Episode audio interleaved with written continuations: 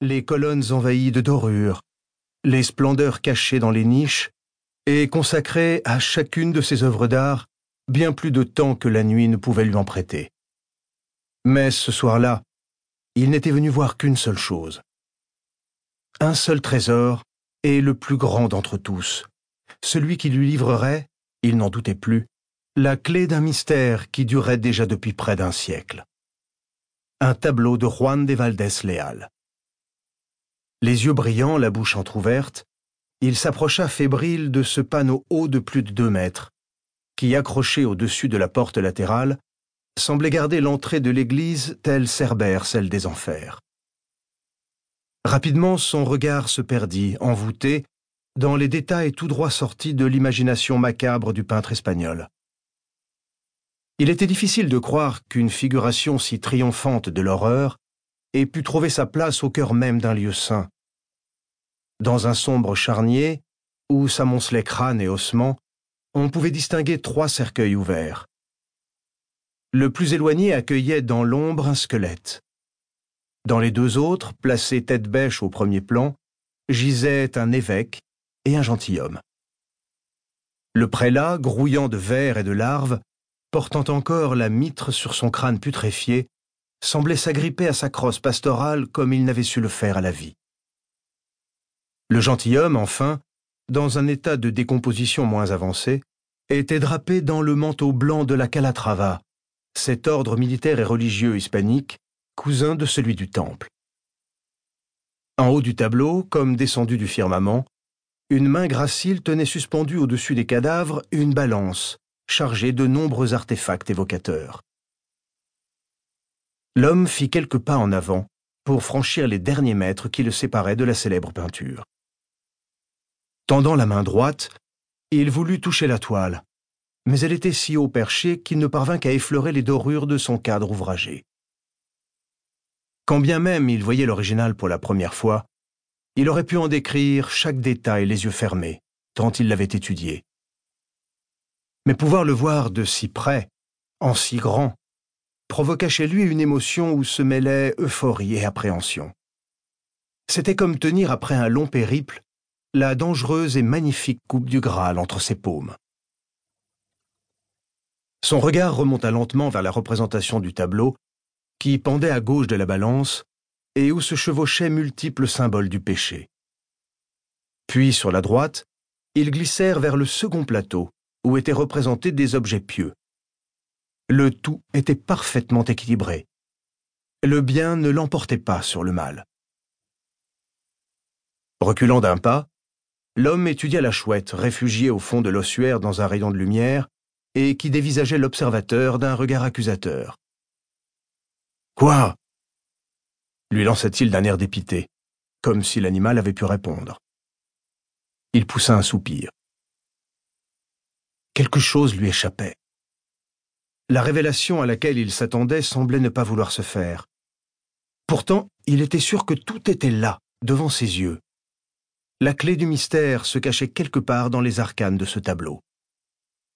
Et le seul moyen de la trouver était de venir le voir sur place, dans ce lieu pour lequel il avait été conçu en 1672 et dont il n'avait jamais été délogé depuis lors. Mais pourquoi? Qu'y avait-il ici qu'on ne pouvait voir sur les innombrables reproductions de ce chef-d'œuvre? L'homme plongea la main dans la poche intérieure de sa fine veste de lin et en sortit un carnet marron. Malgré la faible lumière, il parvint à relire, pour la millième fois peut-être, le court texte qui se trouvait sur les premières pages.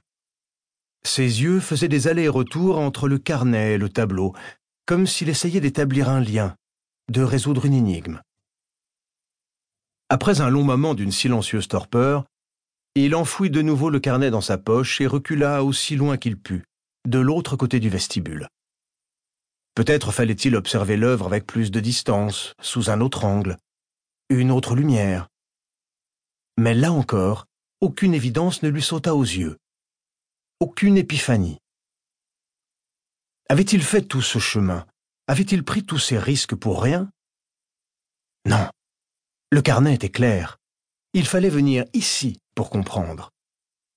La réponse n'apparaîtrait peut-être pas si facilement, et la joie de la découverte était souvent proportionnelle à la pénibilité des recherches. S'il le fallait, il resterait là toute la nuit. Et s'il ne trouvait pas, il reviendrait la nuit suivante, et la suivante encore. Car la quête qu'il s'apprêtait à terminer était celle de toute une vie. Depuis près d'un siècle, des milliers de chercheurs aux quatre coins du monde s'efforçaient comme lui de résoudre ce mystère, et le trésor promis était d'une valeur inestimable. Pas seulement d'un point de vue matériel, mais aussi, surtout, philosophique. Lors, refusant de céder au découragement, l'homme retourna au pied du tableau et entreprit de l'inspecter une seconde fois, de plus près encore.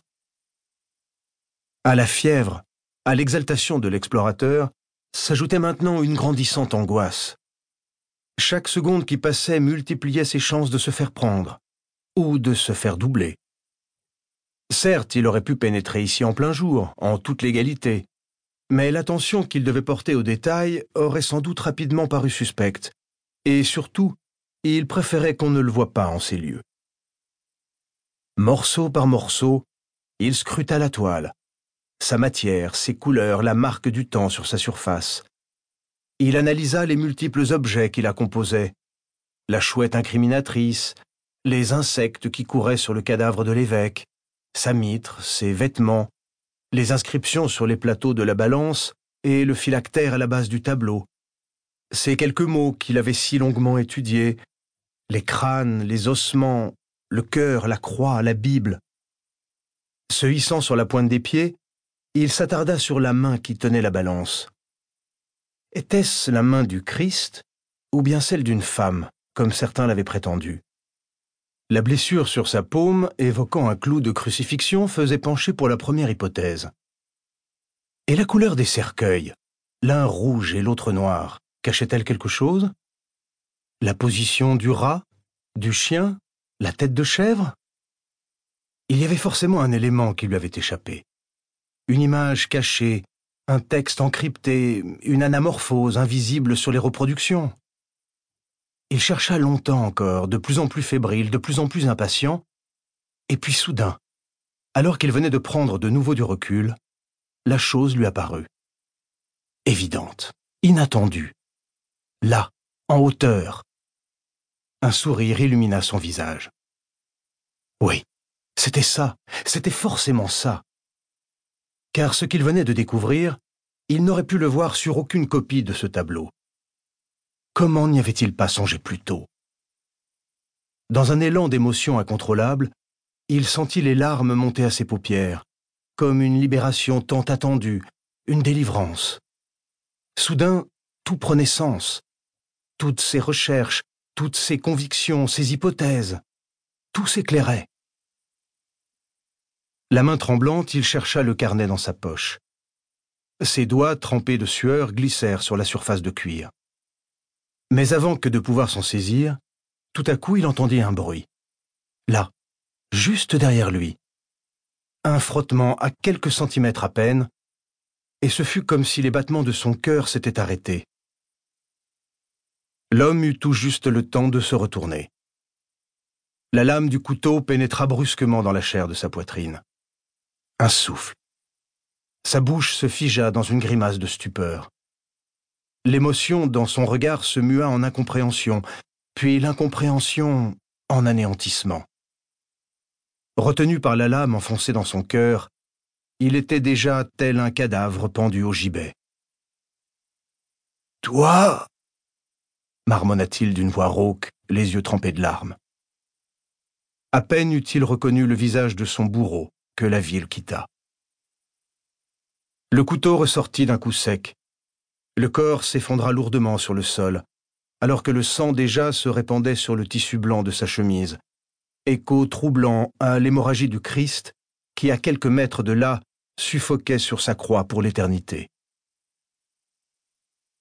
Le meurtrier, avec des gestes sûrs, sans émoi, essuya doucement la lame souillée, la rangea à sa ceinture, puis s'accroupit à côté du cadavre de sa victime et prit le carnet dans sa poche.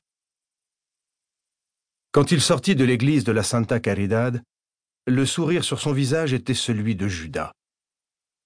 Mais celui-là n'éprouvait nul repentir.